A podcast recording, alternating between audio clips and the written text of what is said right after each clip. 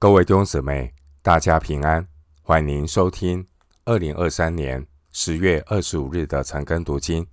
我是廖哲一牧师。今天经文查考的内容是以弗所书第四章二十五到三十二节。以弗所书第四章二十五到三十二节内容是活出与蒙召的恩相称的生活。我们来看这一段的经文，《以弗所书》第四章二十五到三十二节。所以你们要弃绝谎言，个人与邻舍说实话，因为我们是互相为肢体。生气却不要犯罪，不可含怒到日落，也不可给魔鬼留地步。从前偷窃的，不要再偷，总要努力。亲手做正经事，就可有余分给那缺少的人。污秽的言语一句不可出口，只要随时说造就人的好话，叫听见的人得益处。不要叫神的圣灵担忧，你们原是受了他的印记，等候得赎的日子来到。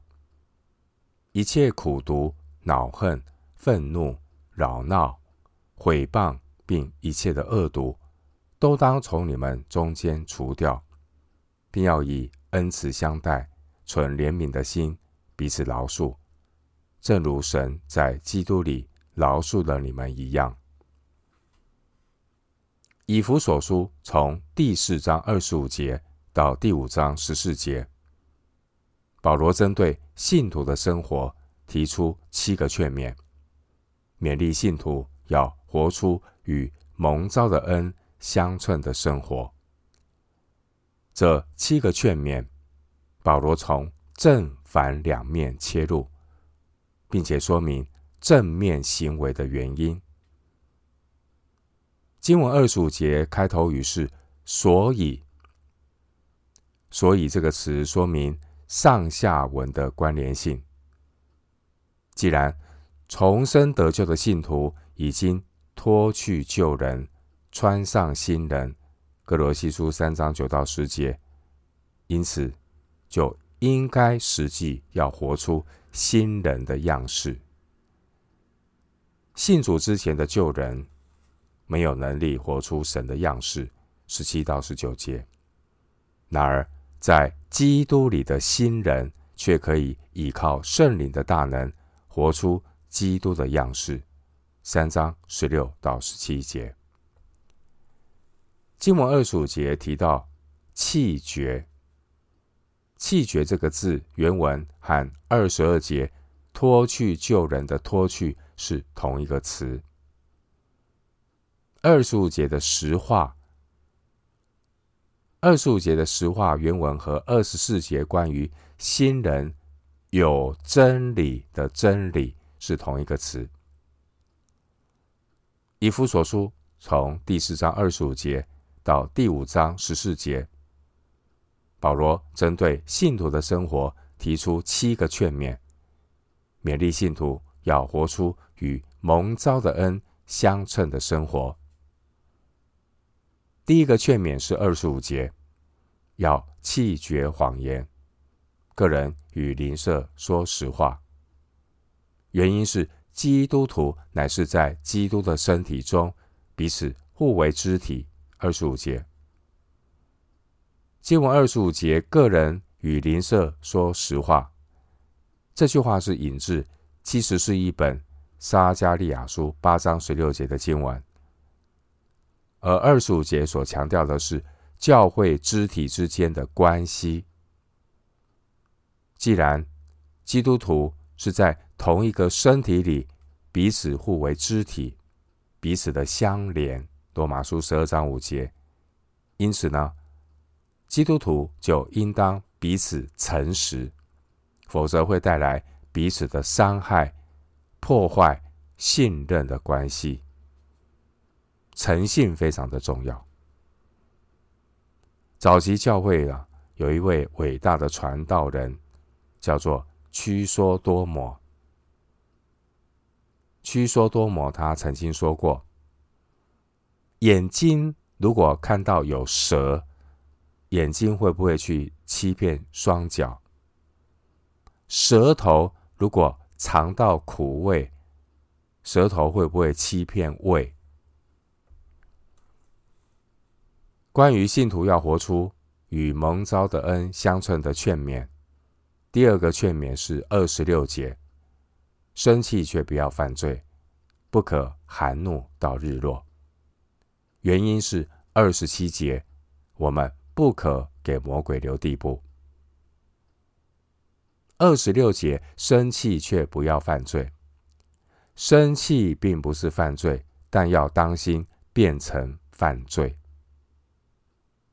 当年主耶稣曾经为神和神的殿发义怒，参考马可福音三章五节、约翰福音二章十三到十七节。但是属血气的人却很容易放纵怒气，结果反倒是被怒气所控制。那些自以为是发易怒的人，尤其要小心。因为自以为义的怒气，更是容易沦为犯罪。经文二十六节说：“不可含怒到日落。”这意味着信徒要顺服圣灵的管理，不要被情绪所挟制。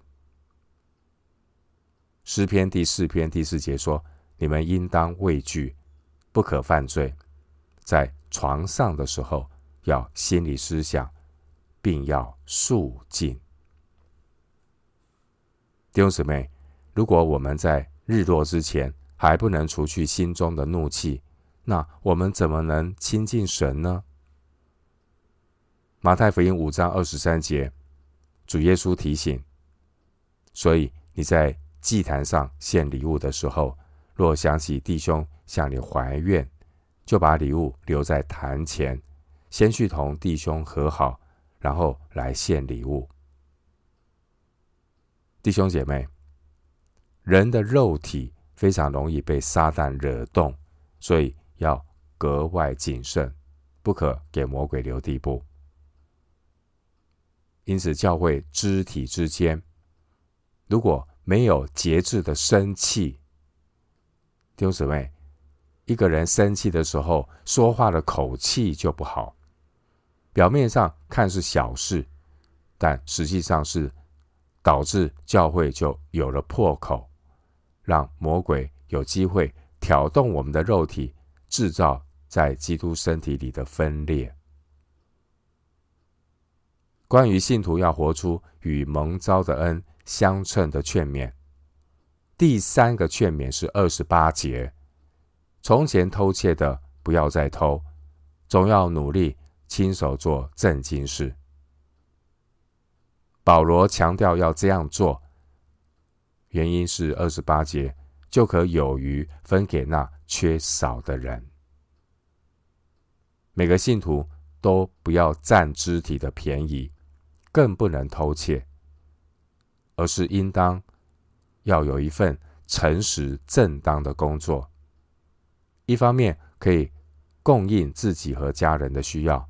一方面还可以有余分给那缺少的人，在基督的身体里彼此的供应。信徒工作的目的不是为了赚钱来放纵私欲。上帝给我们得货财的能力，透过工作的所得，为神国神家来效力，成为承受神祝福的器皿，把。从神而来的恩典与有需要的肢体分享，做神恩赐的好管家。弟兄姊妹，虽然不是每一个信徒都领受神的呼召，成为全职的传道人，但每一个信徒都应当将身体献上，当作活祭。罗马书十二章第一节。当年保罗自己，他也曾经呢。亲手做工织帐篷，哥林多前书四章十二节。如果有人感动要全职侍奉，非常重要的一点就是要确定自己是否有出于神的呼召和恩赐。十一节，如果没有神的呼召，只是出于人一时的冲动，想要全职侍奉，这一种出于仁义但却没有神呼召的传道侍奉，很容易落入在血气中的服侍，而造成教会的亏损。因此，关于一个人是否要走全职侍奉的道路，他必须反复的求证，免得流于血气和冲动，为了服侍而服侍。经文二十八节提到那缺少的人，那缺少的人是指在教会里有缺乏的肢体。当年主耶稣教导要周济穷人。这穷人是指神的百姓，而现今教会爱心奉献周济的对象，也都是有急难需要的信徒。可以参考《使徒行传》二章四十四到四十五节，《罗马书》十五章二十六到二十七节，《格林多后书》八章到九章，还有《加拉太书》二章十节，在旧约时代。神要求自己的百姓要善待寄居的外邦人，在利未记十九章三十四节经文强调，神的选民要如何的对待寄居的外邦人呢？利未记十九章三十四节说，要看他如本地人一样，并要爱他如己，但前提是外邦人不可。亵渎神的名，利未记二十四章十六节，并且外邦人也要遵守神的律法，民数记十五章十六节。弟兄姐妹，教会并不是慈善机构，即使教会他有的这些信徒，教会的信徒呢，他们有慈善行动的这样的一个想法。也必须要顺从那赐人智慧和启示的灵。一章十七节，要记得，众人以为美的事，也要留心去做。罗马书十二章十七节，